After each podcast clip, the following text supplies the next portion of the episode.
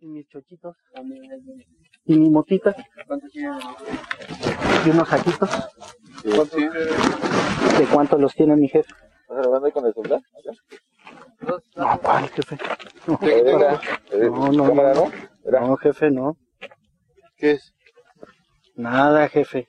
Ah, papá. Traes cámara, ¿no, papi? No mames. A ver, a ver. No, no, no, no, ¿cuál, cuál a ver? ¿Cuál a ver? Aquí traigo mi celular. No, no, ¿Qué no, pasó, no, jefe? espérate, esa No, no mames, no mames, jefe. No, no mames, jefe. No, no, no mames, La cámara, la cámara. No, no mames, La cámara, la cámara. Oiga, ¿qué es, qué es esa? la cámara, saca ¿Qué es, qué es esa mamada? la cámara, saca la cámara. Enséñalo, que siquiera puede, enséñalo, enséñalo, enséñalo. Oiga, no, ¿qué pasó, jefe? Enséñalo. ¿Qué pasó? Pues me están asaltando. No, no, no, no, ni madre, la cámara. Mira, hijo de tu puta madre, traes la cámara, mira. ¿Cuál cámara?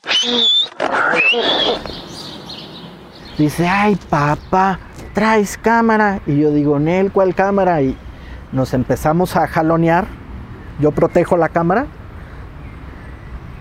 Llegan otros y me van llevando a patadas y empujones hacia un muro de piedra que hay en la universidad y quedando rodeado uno de ellos se acerca, me pide la cámara y me apunta con un revólver que ha sacado de una mochila y me cuenta a tres. Uno, dos, media y suelto la, suelto la cámara. Humberto Paché tenía el revólver cerca. Tan cerca que podía ver cómo se asomaba del cañón la punta de la bala que iba a matarlo. Lo amenazaron y lo golpearon brutalmente porque denunció con una cámara oculta la venta de drogas en la Universidad Nacional Autónoma de México. Recuerda que uno le gritaba desesperado, ¡Vuélalo! ¡Vuélalo! que en argot callejero significa mátalo. Otro proponía que lo violaran. Al final le dieron solo una paliza. Me siento un cabrón diciendo esto, pero créeme que en ese contexto una paliza es un premio. No lo mataron porque hubiese sido un problema liquidar a un periodista a plena luz del día y a solo unos pocos metros del rectorado de la universidad. Humberto pudo contar el cuento, pero algunos cientos no. En 2017, 12 periodistas fueron asesinados en México por ejercer su trabajo. Y en lo que va de este año, en 2018, ya suman otros 6. Aunque probablemente el número aumente en el momento en el que estás escuchando este episodio. Ese es el cuadro de situación que pinta Luis Knapp, abogado de la organización Artículo 19. Es, terrible porque concluimos un año y decimos, ese ha sido el año más letal, y llega otro año y lo supera. O sea, es, es terrible. Así en 2016 dijimos también lo mismo. Eh, eh, que había en, en 2000, por ejemplo, en 2015 que hubo siete periodistas asesinados. Después llegó 2016 y creció a, a 11 periodistas asesinados. Y dijimos, pues ha sido el año más letal para la prensa. Y luego llega 2017 y hubo 12 periodistas asesinados. Digamos que en promedio un periodista por cada mes así, de, de cajón, era asesinado. Aunque bueno, en promedio, ¿no? Porque por ejemplo en marzo de 2017 hubo tres periodistas asesinados en ese mismo mes. Entonces, ¿Y lo que va de 2018? de lo que va de 2018, tres periodistas asesinados. México es el país más peligroso de América Latina para ejercer el oficio. Solo es equiparable a algunos países en guerra, como por ejemplo Siria. Entre 2000 y 2018 asesinaron a casi 120 comunicadores. La mayoría de los casos quedaron impunes. Algunos logran contar el cuento como Humberto, otros mueren y están los que deben vivir custodiados y encerrados en su casa por ejercer el oficio con dignidad. Ser periodista en México, o los que se animan a tocarle la panza al tigre.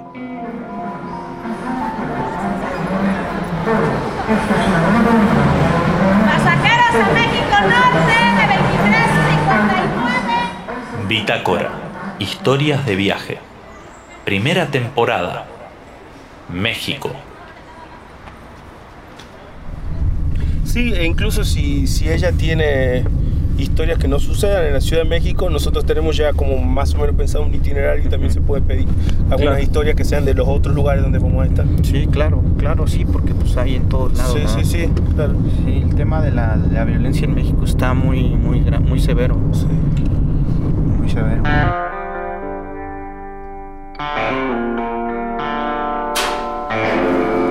Que fue en su momento un pueblito, pero que ya la ciudad está rodeada de una zona.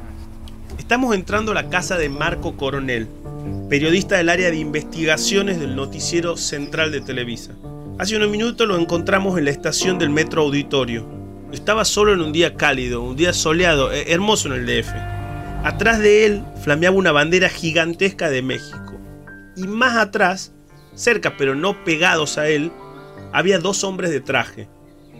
Con ellos adentro del auto y con otros dos que nos seguían en otro vehículo, llegamos a su casa. Después de, de la amenaza, Sí. eh, el mecanismo de protección a periodistas y de defensores de derechos humanos eh, decidió que mi amenaza era real y, y de acuerdo al, al nivel de pues de de violencia y de lo que estamos sufriendo los periodistas, el mecanismo decidió instalar cámaras de seguridad fuera de mi departamento. Son esas dos. Es una, dos y esta tercera. La tercera que está ahí. Y además también decidió instalar eh, fotoceldas para iluminar la calle porque era muy, muy oscura. Marco es periodista desde hace casi 20 años y cubre temas de seguridad, justicia y narcotráfico. En ese tiempo le tocó quedar, como a muchos de sus colegas, en el medio de balaceras, fue expulsado por comunidades y tuvo que convivir con movimientos armados. En fin, cosas que son moneda corriente para cualquier periodista que cubre esos temas en México. Pero trabajando en el estado de Guerrero, el clima se puso aún más denso. Ahí sí no anduvieron con chiquitas y le dijeron. Eh, te vamos a matar, te vamos a hacer cachitos, eh, vamos a ir por tu familia, eh, eh, por, por trabajar, por hacer nuestro trabajo de investigación, por publicar con nombres y apellidos qué y, quiénes y qué están haciendo. ¿Quiénes y los qué? dice Marco. Son preguntas básicas en el periodismo y esas preguntas fueron respondidas con claridad en el noticiero. El periodista hizo dos informes que molestaron muchísimo a Isaac Navarrete Celis, el líder del Cártel del Sur. El grupo criminal controla gran parte de la sierra del estado de Guerrero, donde se produce la goma de opio que va hacia los Estados Unidos. Controla los cultivos, determina cuánto se le paga a los campesinos y el trasiego de amapola a distintos puntos del territorio mexicano y de los vecinos del norte, que por cierto son su cliente más importante.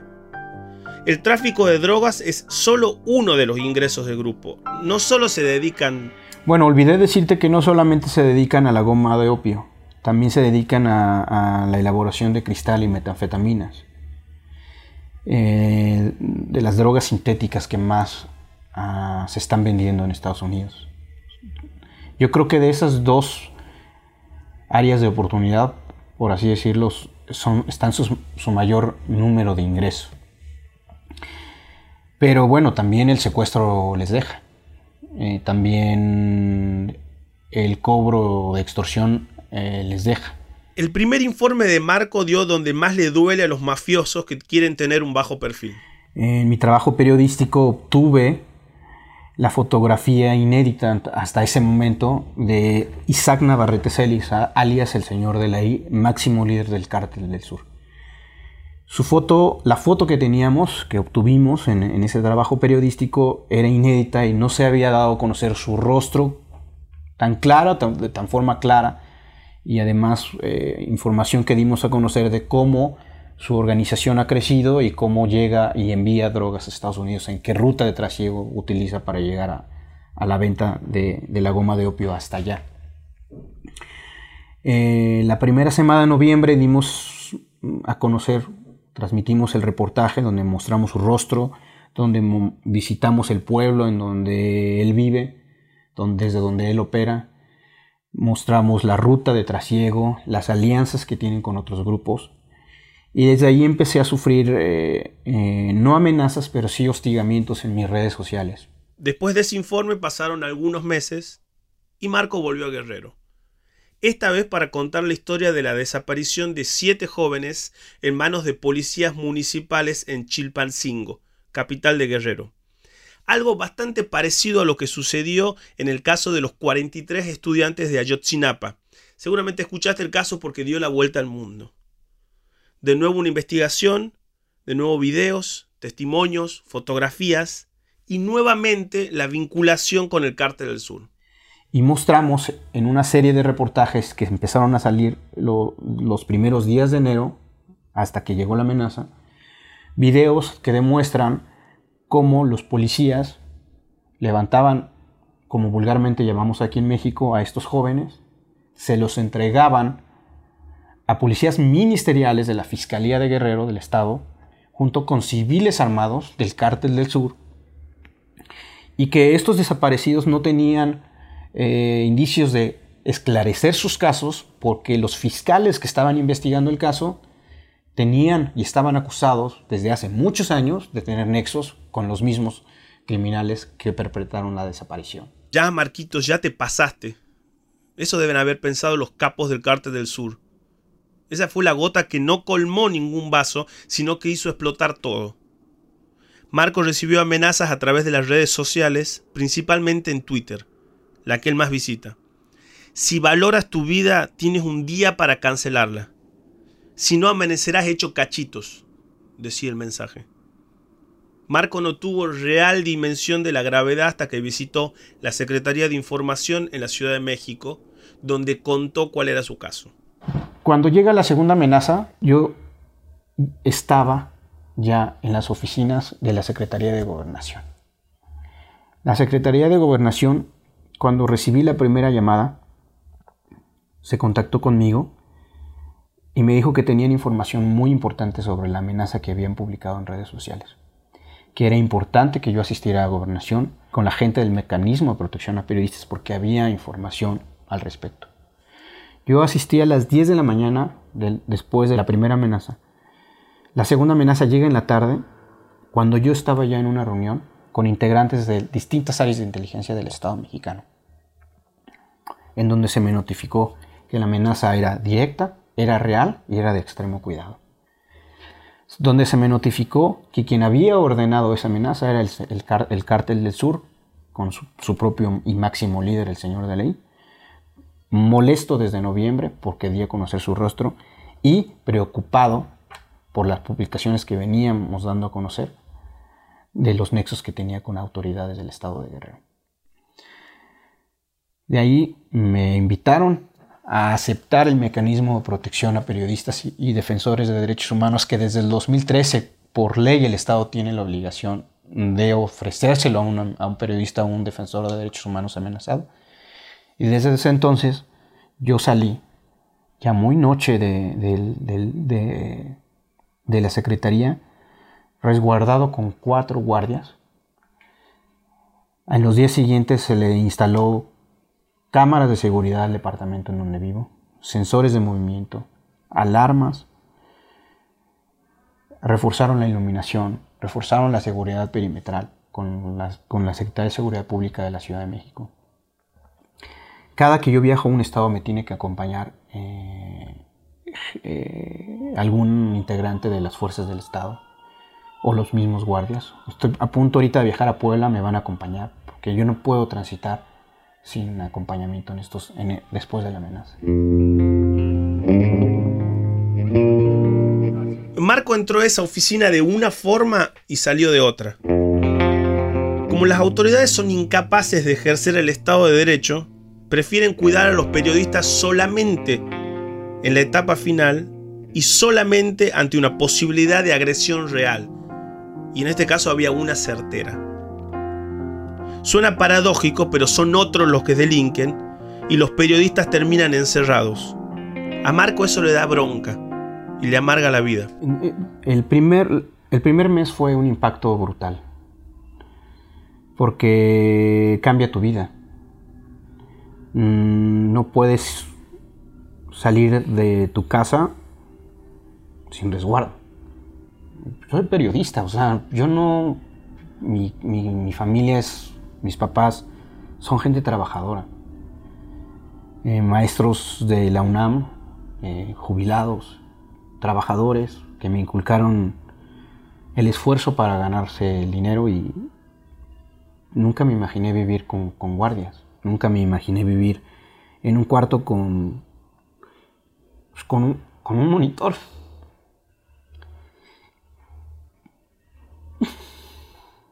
Que no, que no deja dormir a mi esposa.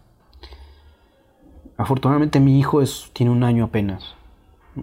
Pero yo cómo le explicaría a mi hijo si esto sigue así, al año, a los dos años, que me pregunte por qué vivimos custodiados y con cámaras de seguridad. O sea, no hay palabras para explicarle a un bebé, a un niño cuando cumpla dos años, tres años, cuatro años, lo que está, en, medio de lo que está viviendo su papá y, e- y por ende él. Yo tuve que dejar de trabajar un mes. La empresa me, me ayudó. Mi jefa me ayudó. Yo tuve que no evitar salir un mes de este departamento. Eh, tuve que dejar de ver a mis amigos, a mi familia, durante ese mes. Yo no puedo viajar a Guerrero por ninguna circunstancia. No puedo viajar a Morelos por ninguna circunstancia. Eh, y por lo que veo, cada vez el, el margen de mis viajes se, se está reduciendo. O sea, los estados son cada vez más violentos a donde yo suelo, solía ir, donde tengo mayor cantidad de fuentes, pues se, eh, se está, la violencia en contra de los periodistas está cada vez peor. Marco eligió este oficio y vive en un país como México, golpeado por la violencia. Uno puede imaginarse cómo afecta esto al entorno, a la pareja, a los amigos, pero nadie, ni nosotros que hacemos este podcast, ni vos que lo estás escuchando, nadie es una isla. Él cuenta todo en el living de su casa que está desordenada porque acaban de celebrar el primer cumpleaños de su hijo Emiliano. Ni Emiliano ni su mamá están en casa, pero se ven desparramados por ahí algunos juguetes, cosas inertes que solo tienen significado en función de la vida de Emiliano que los emplea. La esposa de Marco quiso irse a los Estados Unidos después de las amenazas. El tema despertó una crisis y despertó terapia de pareja. Y algunos amigos hasta le dijeron, pero ¿para qué lo hace Marco? Eh, es un impacto brutal para, para tu primer círculo. Mis padres estaban muy preocupados. Y, mis amigos y, la, y mis familiares, me- te va a sonar extraño lo que yo te voy a decir, pero la mayoría de ellos, la primera reacción cuando supieron que yo fui amenazado fue la de, te lo dijimos, tarde o temprano tenía que pasar. Y ya pasó. ¿Para qué te metes? ¿Para qué te metes? La mayoría no me dijo para qué te metes porque entiende mi pasión por esto. Sí hubo quien no me digo dijo- directamente, pero quizás, digamos, eh, en el, Sí, eh, el sí, subtítulo pero no sí- dicho. Pero sí eso. hubo, sí hubo amigos que me dijeron, ¿para qué te metes? Pues es que es mi trabajo, ¿no? Algunos días de la semana, Marcos pasa más tiempo con sus custodios que con su familia. Después de hacer esta entrevista, debe viajar a Puebla para producir un reportaje e irá acompañado por dos de ellos. Le guste o no, él y su familia fueron tejiendo un lazo con estos hombres de seguridad. Su esposa a veces los ve como ladrones que saquean la intimidad de su familia, y otras, de tenerlos tan cerca, va generando un vínculo. Ellos son muy, muy profesionales de mantener su distancia hacia mi persona cuando hay que poner esa distancia. Pero también hemos aprendido que en el camino de estar 24 horas, pues ahí se generan lazos de amistad. Y claro, claro, mira, te voy a dar un ejemplo. Mi hijo cumplió un año y su fiesta se la realizamos el, el sábado pasado. Y dos de los cuatro guardias eh, llegaron con regalos para mi hijo. Entonces, ellos no tienen esa, es- por qué hacerlo, ellos no tienen por qué porque gastar su dinero en, en finalmente en una, en, una persona que se, les, que se les asignó cuidar. Pero lo hacen porque se genera un lazo. Eh, yo creo que termina siendo, termina siendo amigo. Y ellos terminan también eh, mostrándote su lado humano, platicándote de tu familia. Y finalmente sí se genera un, un lazo. Mira, mi, esposa en la fiesta un poco, un poco ya entrada en, en las cervezas. Mi esposa les dice que, que cuando acabe todo esto ella los va a extrañar.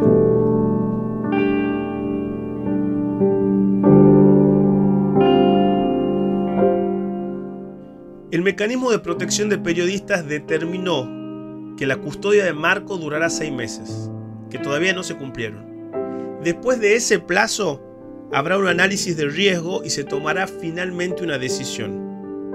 Puede que necesite la custodia por un tiempo más, o puede que esos cuatro tipos que están en la puerta de casa por fin un día digan adiós. La escalada de violencia no tiene fin Humberto Paget, el periodista al que casi matan por denunciar el narcomenudeo en la universidad, es bastante pesimista. Piensa que la cosa está podrida desde la base, porque violencia...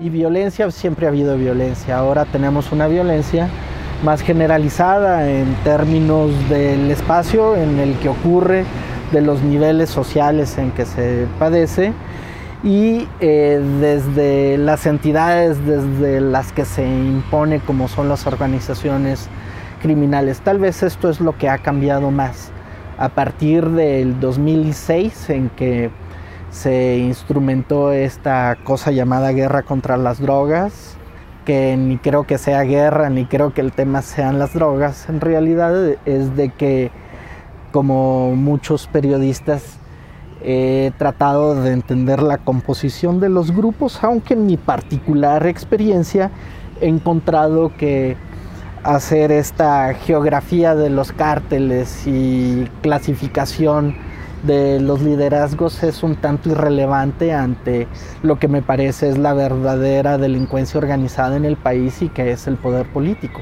desde todos los partidos. ¿Por qué pasa lo que pasa? Esa pregunta es básica pero necesaria en el periodismo. Es el ABC del oficio. ¿Por qué Marco tiene que estar encerrado? ¿Por qué varios de los tipos que golpearon y amenazaron a Humberto Paget siguen vendiendo drogas en la universidad? Como pasa con cualquier pregunta, nunca hay una sola respuesta. Son varias que van cambiando de formas y de colores, como esos caleidoscopios con los que jugábamos cuando éramos niños. Pero sí se pueden esbozar algunas respuestas que aparecieron en las entrevistas que hicimos para este episodio. Primero, la mayor parte de las agresiones vienen de funcionarios públicos. Segundo, hay una connivencia evidente entre las autoridades y el crimen organizado. En ese panorama de impunidad, claro, es muy fácil matar periodistas. Mientras no haya una voluntad política real, eh, por parte del gobierno, pueden crear las instituciones que quieran y las leyes que quieran. Y es más, poner las mejores leyes del mundo con estándares internacionales y todo. Pero eso no cambia la situación si no hay una verdadera, una real voluntad política de las autoridades de pues combatir o dar solución a estas, a estas problemáticas. O sea, no hay una labor de, de, prevención, hay una labor reactiva. Ya cuando pasa la situación, cuando matan a la persona, ahí reaccionan.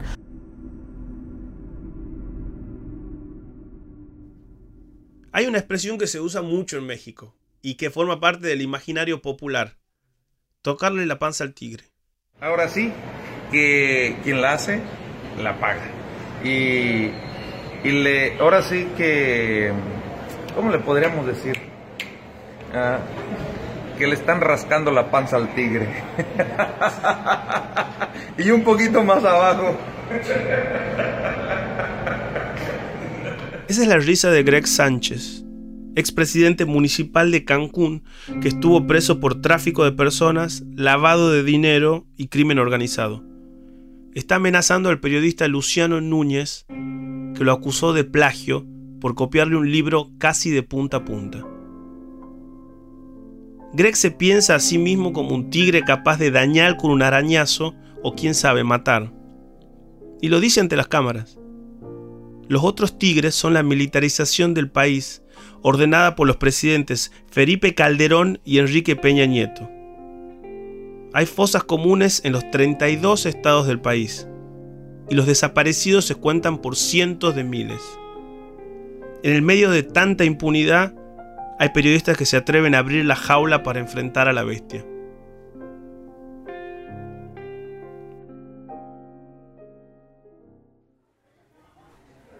Hacemos Bitácora, Diego Gemio, producción periodística, guion y narración. Marco Tonizo, Universo Sonoro. Andrés Sarta, edición. Este capítulo fue ambientado con músicas de cinema, Music for Unrealized Film, del guitarrista Todd Clauser y el pianista Alex Mercado, dos de los artistas más destacados de la escena musical de la Ciudad de México. Pueden encontrar más información sobre ellos en www.closercinema.bandcamp.com. En el próximo capítulo de Bitácora. Esta es la historia de una ciudad que lo tenía todo. Ahorita lo que más rentabilidad para ellos les está generando es, es la extorsión porque ¿qué inviertes? ¿Sabes qué? A partir de hoy estás siendo extorsionado o vas a pagar el piso, cobro de piso. Nosotros somos el cártel fulano de tal y venimos por ti. Colocan a Guerrero en el tercer puesto eh, de los lugares con mayor violencia en el mundo, en el mundo, Guerrero. Pues hay mutilaciones, decapitaciones, desollaciones, incluso hasta personas este, calcinadas. A veces parece ser que te acostumbras a vivir ¿eh? con eso, pero no, eso no es vivir. Acapulco era la gallina de los huevos de oro, pero mataron a la gallina y al oro se lo robaron. Bitácora está disponible en las principales plataformas de podcast. Pueden ver fotos y videos del viaje que hicimos por México en nuestro Instagram, arroba Bitácora Podcast. Bitácora fue el ganador del concurso Call for Pitches, organizados por El Confidencial, Quonda y The City University of New York en 2017. Somos parte de Quonda, la comunidad de podcast independientes en español.